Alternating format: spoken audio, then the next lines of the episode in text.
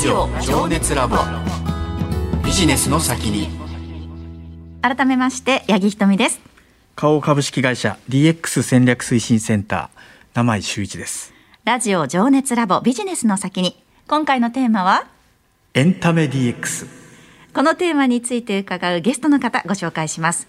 吉本興業株式会社取締役山地克明さんです。山地さんこんばんは。こんばんは。よろしくお願いいたします。よろしくお願いいたしますえー、吉本興業の取締役の方ということで、私あの初めてこういった立場の方とお会いしたんですけれどもきっちりスーツを着て、はいはいそうです。ね。ねえやっぱりねありがとうございエンタメの方だから少しこうラフな感じで来るかと思ったらでいやいや、そう違どうんですよ。そうなんです。僕一応営営業もやってましてですね。そうーなんです。それでスーツなんです。あそうなんですかそうなんですね。ただその吉本興業の方っていうと、やっぱりタレントさんに、はいあの注目集まるところがあって、その会社の方が何をやってるかっていうのを、ええいまいちねわからない部分もあると思うので、はい今日はそのあたりからじっくりとお話を伺っていきたいと思うんですけれども、あーありがとうございまずはその山地さんの経歴ですよね。はいはいあの大学が神戸大学の経営学部を卒業されたということで、はい。そうですね。はい、。その後1997年に吉本興業に入社されたというはい伺っておりますけれども、はいそうなんですよこれ就職先吉本興業っていうのは、はい。これ芸人さんを目指して入ったところいやでは？全然違いまして、はい、そうなんです。もう裏方ということで入ってます。はい。そうなんです。はい。ね吉本さんに入るきっかけっていうかねその辺はきっかけはだ、なんであのまあもちろんお笑いが好きでっていうので、まあ好きなこと仕事にできたらいいなと思ったんですね。就職活動中に急に。はいであの先輩に会いに行きまして OB 訪問で。えそしたらその、まあ、女性の先輩なんですけども、はい。その普通の帯訪問と違ってそのなんか待ち合わせ場所がそのミスタードーナツで待ち合わせで 食べ放題付きやったんですよ。え食べはそうはい、で決めたみたいな感じで、どうですで決まったんまあいやでもそういうこうラフな感じがちょっと合うなとえ思いまして、もう本当そんなノリで入った次第です。最初に所属はどちらになったんですか？最初がなんで突然ですねあの20人新入社員で同期が入ったんですけど、3人だけ東京に行きなさいって言われまして、僕大阪で働くつもりやったんですよ。で突然もうあの東京になってしまいまして、で東京でロンドンブーツさんのマネージャーにはなりますとい。う。じゃあ急にその大物といいますか、あの有名なタレントさんに抜擢されたっていうことですよね。いや単純にそのロンドンブーツ忙しくなって、あのまあ、現場マネージャーがあの不足してたということだと思うんですけども、ただまあ東京に行かされたのはその研修中の様子を見てみたいなことを言われましたけども。ああ、なるほど。何かじゃあ感じるものが、ね、上層部の方からあったんだと思うんですけれども、その後はじゃあ現場のマネージャーさんっていうのが長くってらっしゃるえー、と1年ちょいぐらいですかね。まさにもう本当に日本放送さんにも大変お世話になってましたけど。当時の「オールナイトニッポンで」はい。なるほど。でその後ココリコさんのスケジュールを切るマネージャーですね。責任のあるマネージャーに2年目ぐらいになったんですかね、はい。かなり若い段階でいろいろちょっと責任ある立場になっていくんですね。あそうそうなんですもう当時からでもみんなそういう感じだったんで、はい。はい。結構体力勝負っていうかそういうねイメージあるんですけどその辺ってどうだったんですか？当時はちょっとその2組特にココリコさんはスケジュール切る方だったんで、え結構でしたね。あの黄金伝説って覚えてらっしゃいますか？はいはい見てました。あれで鶏と一緒に1週間過ごすっていう企画が横で走ってて、ええ。えー縦にあのガキの使いに出てたもんですから24時間鬼ごっこっていうのが重なった週がありましたけどね。そうですね。はい。ねえ。そんな山地さんが今デジタルのもう責任者ですからね。いや、わからないですよね。はい。マネージャーさんの立場を経てすぐデジタルっていうことですけれども、はい。そうなんです。デジタルっていうその部署が吉本さんにその、はいあったっていうこと自体も私ちょっとびっくりしてるんですけれども。そうですよね。当時そうですね、もう会社がありまして子会社が。あ、そう。デジタル専門の。ですかはい。えそこに行くことになるんですがはい。具体的にははい。どういうことを当時はそのデジタルの会社でされてたんですか、当時はあのまだまだその 5G とかいう時代とは真逆というか言いますか、まあ、回線もまだまだ細いんですけども頑張って映像配信とかもうすでにやってましたね。あじゃあかなり早い段階から取り組んでらっしゃったんですね。あそうそうなんですよ、はい、それも会社がやってたんですけども、で私がココリコさんの時にさっきのものすごいお忙しい中で、はい。ちょっと全国ライブやりたいって本人がおっしゃったんですね。えで私があの「いやどこに行けるスケジュールがありますか? 」っていう話で、えはい。でもなんかせっかくやりたいとおっしゃったんやったらということで、インターネットの単独ライブやったんです。当時。えそれもう何何年前ですか？23年とかですか？あ22年前と23年か前にインターネットライブ、はい。早いですよね。ここんなぐらいの画面でしたけどね、あそうですね映像がガラケーとかって言われてがガラケー携帯でまだ見られでるの？に PC ベースです、ね、PC ベースで、はい。へー。はい。なるほどなるほど。それはどこで流したんですか？普通に弊社のホームページで流して、ね。はい、チャットをつけて、うんうんうん。見てる人からチャット来てそれを読んでいくみたいな、ちょっとラジオっぽい、ああはいはいまだ YouTube とかそういうのないで全すからね。くあもしかするとあったかもしれないですけどそんなに対等してることではなくて。なるほどなるほど、はい。はい、ものすごいお金かかりましたけど。あそう。あでも始める時はそうですよね。いろいろやっぱりインフラ整えなきゃいけないから。そうなんですでそれを見てた会社が何あなたそういうのに興味があるのかなと。いうことでデジタル畑に移動するという。きっかけになったわけです。はい、あそういう経緯があったんですね。そうです。そうです。ねあじゃあもうデジタル畑かなり長くてらっしゃるっていうことですか？そうですね。長いですね。なんだかんだ。はい、はい、デジタル興味があるとかそういうの思ったわけですか？そこに行こうってなったのは。そうですね。ちょっとこう違う路線というか、そういうのが新しいことみたいなのがちょっと好きみたいなのもあったんですけども、はい、なるほどしかもね、こうなんかすごくこの20年でやっぱりデジタルっていうものをすごく発展してきて、はい。それこそ20年前はうんうん。インターネットでご自身の会社のホームページ上でやってたものが YouTube だったりとかいろいろ使えるようになった中で、はい。はいすごく対応も大変だったと思うんですけれども、はい。なんか一番ここが変わったなっていうところってありますか？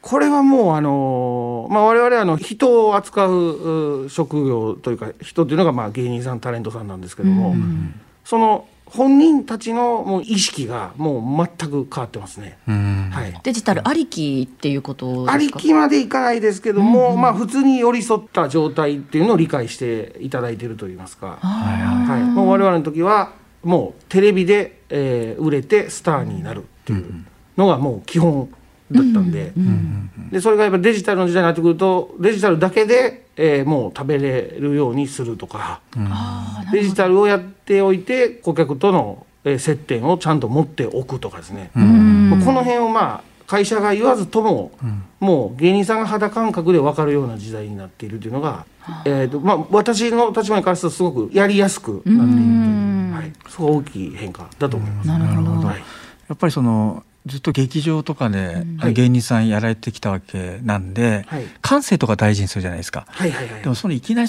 デジタルっていうのが入ってきた時のアレルギーとかですね。その辺ってこうなかったんですか？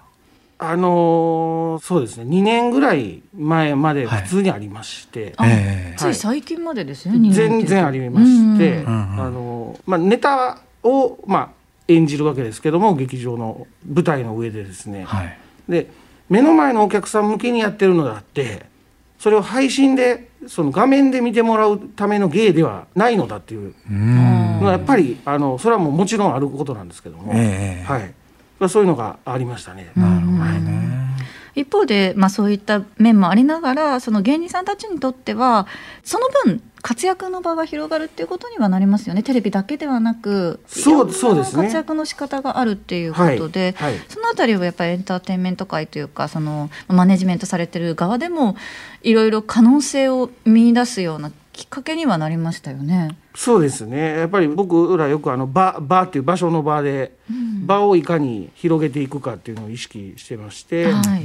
まあ、そういう意味ではあのテレビラジオさんっていうのは電波に時間帯に限りがうん。ありますんで、どうしても取り合いといいますか、はい。売れないとそこへ行けないということがありますけども、まあ、デジタルの場においてはもうそこは無限ですんで、まあ、そういう意味では非常に広い場所ですんで。なるほどね。はただその2年前まではやっぱりそのこういったデジタルを活用するのにタレントさんたちもアレルギーがあったっていう話ですけど、はい。2年前というとやっぱりイコールコロナが始まった頃ですよね。そうなんですこのコロナの時期でそのタレントさんの意識っていうのもかなり変化してきたっていうことですか？そうですね。やはりあの自宅にお客さんがいらっしゃって出れないっていう環境なので、まあ、いかに舞台でやっても 舞台に来れないということになったんで、なのでまあその配信といううと、まあ、経路を用いて、まあ、自宅にいるお客様に笑いを届けるというところに関してあのそのある種の割り切りをしていただいたといいますか、そのがきっかけですね。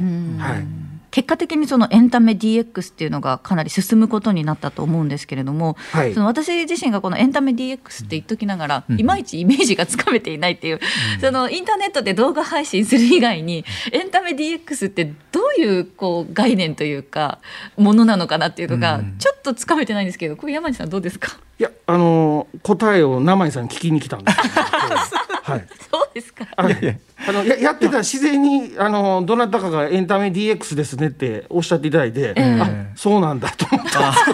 すいません。あれ大丈夫ですか？でもあれですよねあの、はい。吉本さん2021年4月にファニーっていうプラットフォーム作られてるじゃありないですか。がとうございます、はい。なんかこの辺ってどどういうサービスなんですか？あそうです。ね、ええ。これがまさにその、まあ、コロナの時期にオンラインの劇場の公演というのを始めたんですけども、うんそれがその、まあ、芸人さんの理解も得てやったところやはりニーズがあったみたいでして、要はあの大阪の我々の劇場を東京のお客さんがものすごく見ていただいてるとかうん。その逆とかですね。うんうん。であこれはちょっと何か新しいものがあるんじゃないかということで我々がやってたいろんな B2C のサービスをリブランディングして統合しまして、で去年の4月からそのファニーという名前に全部変えたという。うん。はそうなんですよね、はい。この記事見た時にやっぱりその今までね東京の人は東京の劇場しか行けなかったし、うん。地域でやっぱりどうしても壁があったんですけどそれがデジタルだと関西のコンテンツを東京の人が見れるとか、いわうんゆるコンテンツを届けることをデジタルを使ってやっていくっていう、まあ、これがいわゆるエンタメの DX の一つかなっていうふうに思ってあのあの記事見させてもらったんですよね。そうですね。ありがとうございます。はい。はい。それがエンタメ DX うん。ということで。ビジネスモデルもねどんどんその吉本さんの中でのそのビジネスモデルっていうのもこういうことが可能になったことによって変化してくる部分がきっとあると思うんですけれども、はい。そのエンタメ DX を実現するために最もこう大変だったりとか一番ここは重要だなと思った肝ってやってみていかがですか？どこかなっていうのはありますか？そうですね。いやあのでもさっきのあの出演者さん芸人さん側のやっぱりモチベーションといいますか本当にその心からという肌感でこうデジタルっていうものが重要であるっていう、まあ、それが多分トランスフォーメーションじゃないかと、じゃないかと僕は思うんですけども、まあ、そうなるとやはりどんどんどんどんあの場が自然発生的に広がっていきますんで、うん。はい、なるほどね、うんちなみにその山地さんにとってここが自分の中のターニングポイントだったなっていう場所だったりとかあとはい。乗り越えた大きな壁はありますか、えー、っとまだ乗り越えてないんですけど。あこれから今 はい、今まさに途中ですが、とはいえいろいろこうあの我々の社員も含めて、あのまだまだやっぱり劇場とか、まあ、生の舞台とか、えーテレビとか、っていうことをやっぱり中心に動いてるんでそれはそれでもちろん大切でやりながら、えー、とお客さんと直接つながるところが非常にやっぱり今後重要だと思いますんで。それはやはりあの、まあ、デジタルでツツールで言えばつながっていくということがあの重要だと思うんですけどもそこをあの本当社員も含めてこう理解を完璧にしてですね、で芸人さんと一丸となっていかないといけないとは思ってるんですけども、まさに今その途中ですね。はい。これ2つ同時に進めると結構難しいと思うんですけどね、そうそうです今ね。それにチャレンジしてるっていうそういうことなんでしょうね。はい、山地さん改めてエンタメ DX についてどう思われましたか？そうですね。僕山井さんのお話聞いてエンタメ業界もこのように変わってきたんだなっていうのをこう改めて、あの知りましてですね。最後に場の提供とおっしゃってたんですけど、はい。やっぱ吉本さんいろんなコンテンツ力持ってるじゃないですか。劇場もあればタレントさんもあるしこういうコンテンツを世の中の人にどうやって届けていくのかと、まあ、それがいわゆるエンタメ業界でやろうとしていること。これをまさに吉本さんの山井さんがですねやられてると。